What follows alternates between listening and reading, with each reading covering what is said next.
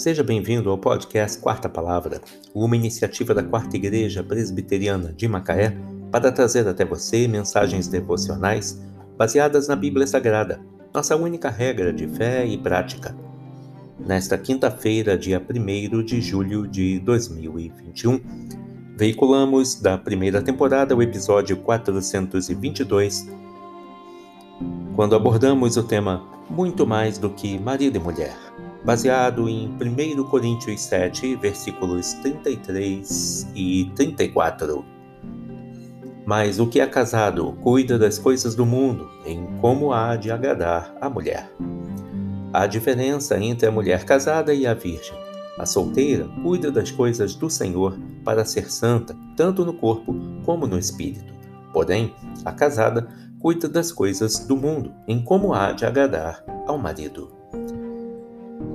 Infelizmente, está se tornando cada vez mais natural a separação e o divórcio de casais, até mesmo entre aqueles que conhecem a Cristo como Salvador.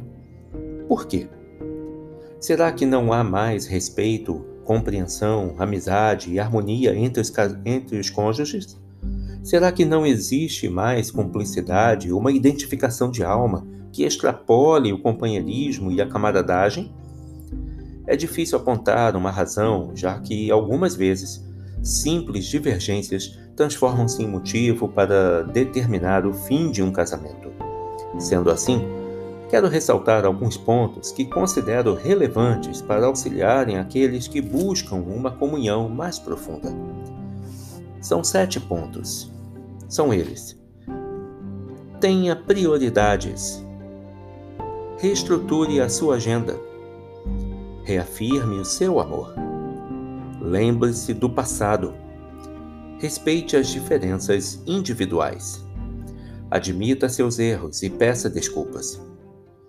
Reavalie os alvos que você tem para a sua vida. Vejamos cada um deles separadamente. Tenha prioridades.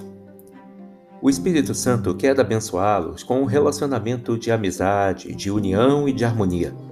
Separem um tempo para meditar na palavra de Deus e orar juntos. Quanto mais vedes se aproximarem do Senhor, mais perto ficarão um do outro. Reestruture a sua agenda. Quanto tempo você passa conversando com seu cônjuge? Compartilhando com ele ou com ela aberta e honestamente sobre a sua vida. O tempo que vocês têm juntos precisa ser de qualidade e deve contribuir para o aprofundamento da relação, criando um tipo de afinidade que um mero olhar pode dizer tudo. Reafirme o seu amor.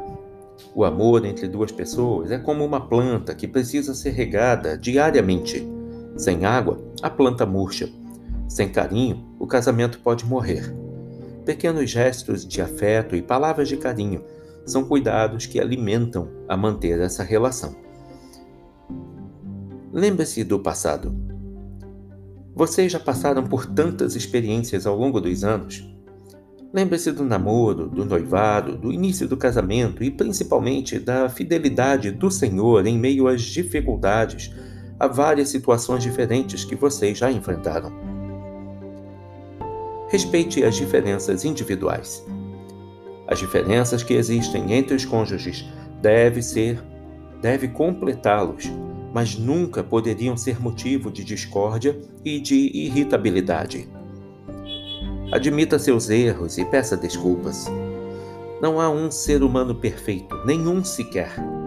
Se você não aceitar as limitações do seu cônjuge, bem como as suas próprias falhas, criará uma atmosfera de artificialidade e acomodação entre ambos, em que o ideal supera o real. Reavalie os alvos que você tem para a sua vida. Se você é uma pessoa que ama o Senhor e quer testemunhar a seu respeito, o melhor modo de fazê-lo é permitir que as outras pessoas observem a união que existe em seu lar. Não esqueça que União não é sinônimo de perfeição, mas de concordância e harmonia. Quando as pessoas que estão ao nosso redor constatam a união, a compreensão e a harmonia existente no nosso lar, reconhecem que a nossa vida, a vida que recebemos em Cristo Jesus, nos proporciona essa bênção. O que se casou cuida das coisas do mundo, de como agradar a esposa. Aqui se casou, porém, se preocupa com as coisas do mundo, de como agradar o marido. 1 Coríntios 7, versículos 33 e 34. Muito mais do que marido e mulher. Mensagem de Jaime Kemp. Que Deus te abençoe.